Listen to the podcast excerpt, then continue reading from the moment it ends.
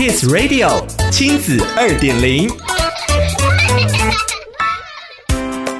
欢迎收听亲子二点零单元，我是 JoJo。当网红已经成为青少年间聊天的话题，爸妈如果还在皱着眉头说：“啊，真不懂这些网红在红什么。”代沟已经悄悄的在你们家里发生喽。今天的亲子二点零，就让我们来聊聊，与其排斥或担心，不如走进孩子关心的世界，引领他们正确前行。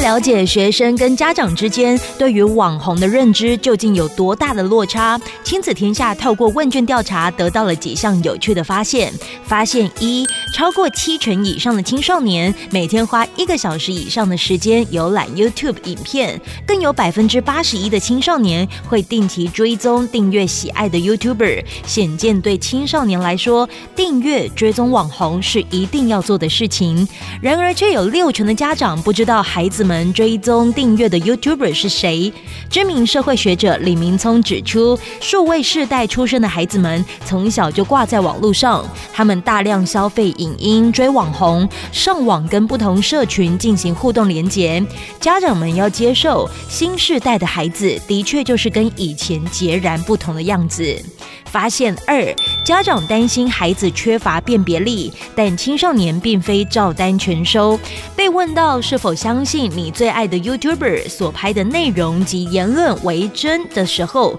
有高达百分之八十二的青少年回答不会完全相信，其中有超过一半的青少年表示会自己再另外查证。他们的回应或许可以让焦虑的家长们稍稍的放心。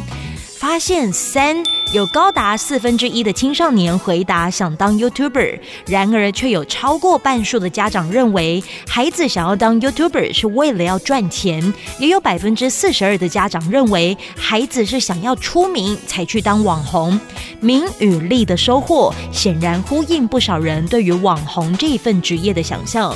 其实对青少年来说，当 YouTuber 有更深层的发展和认知需求，他们想要证明自己。不是儿童了，追网红就是青少年告诉着父母他们在转大人。网红就是一种流行文化，流行文化对于青少年的意义在于透过追逐具有一点酷、帅、挑衅、与众不同的 icon 人物，像是摇滚巨星、电影明星或虚拟人物等等，来脱离父母给予的保护和监控，以长成自己想要、期待的模样。流行文化在每一个时代都很正常，很多人担心小孩看 YouTube 影片会学坏。不过你仔细回忆一下，自己年轻的时候，是不是也曾追星、崇拜偶像，或是偷看小说、漫画、偶像剧呢？也许现在就是我们可以同理孩子的时候。想要了解更多故事内容，请参阅《亲子天下》第一百一十五期封面故事《聪明教养网红世代》，亲子二点零，我们下次见。